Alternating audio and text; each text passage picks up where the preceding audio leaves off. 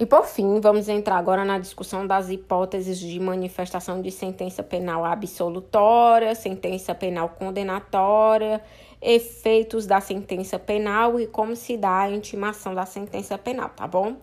A sentença penal absolutória, gente, ela é regulamentada através das condições expostas nos incisos do artigo 386 do nosso CPP, quando diz o seguinte: o juiz absolverá o réu mencionando a causa na parte dispositiva, ou seja, nessa última parte da sentença que nós acabávamos de examinar, desde que reconheça 1. Um, estar provada a inexistência do fato. 2. Não haver prova da existência do fato. 3. Não constituir o fato infração penal. 4. Estar provado que o réu não concorreu para infração penal. 5 não existir prova de ter o réu concorrido para infração penal. 6. Existirem circunstâncias que excluam o crime ou isentem o réu de pena, segundo os ditames expostos em alguns dispositivos do nosso Código Penal, ou mesmo se houver fundada dúvida sobre sua existência. E 7. Não existir prova suficiente para a condenação. Nessa situação, nós temos de ver a manifestação da relevante se das hipóteses suscitadas, mediante o quê? Mediante os impactos que essa relevância vai causar quanto aos efeitos civis da sentença penal conden ou da sentença penal em si. A absolvição com certeza da inocência, ela é vista mediante os incisos expostos no âmbito do artigo 386, nos incisos 1, 3, 4 e 6. A fórmula dubitativa ou de presunção de inocência, ela pode ser extraída através da análise do inciso 7 do 386, quando fala da não existência de prova suficiente para a condenação. E outro ponto que é interessante nós discutirmos e que nós já havíamos é, batido nessa tecla é a manifestação da sentença absolutória imprópria, que é aquela que absolve da fixação da pena, mas que em contrapartida fixa em detrimento do acusado, outra espécie de sanção penal, que é a que denota natureza curativa, que são as medidas de segurança.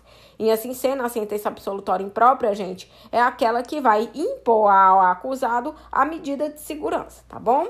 Nós temos ainda, gente, a sentença penal condenatória. A sentença penal condenatória ela vai se reportar o quê? A discutir dosimetria da pena, a fixar o regime inicial de cumprimento de pena, a verificar a substituição da pena privativa de liberdade pela pena restritiva de direito ou multa, segundo previsão constante nos artigos 44 e 60 do Código Penal, respectivamente, ou fixar o valor da reparação do dano, segundo o 387 do inciso 4 do CPP é, e ainda é interessante nós vemos algumas reformações advindas na reforma de 84 no CPP, que foi a condição de sentença condenatória discutir medida de segurança provisória ou publicação de sentença.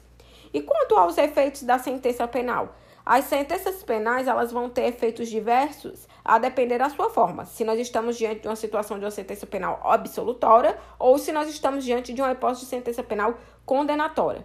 Se nós estamos diante de uma sentença penal absolutória, segundo o 386, parágrafo único, as, os seus efeitos é, denotam a análise dos respectivos incisos do parágrafo único, que implicam em colocar o réu em liberdade, se preso cautelarmente, cessar medidas cautelares, tanto pessoais, inclusive novas medidas alternativas, quanto medidas reais, aplicar medida de segurança no caso do inimputável, tá bom?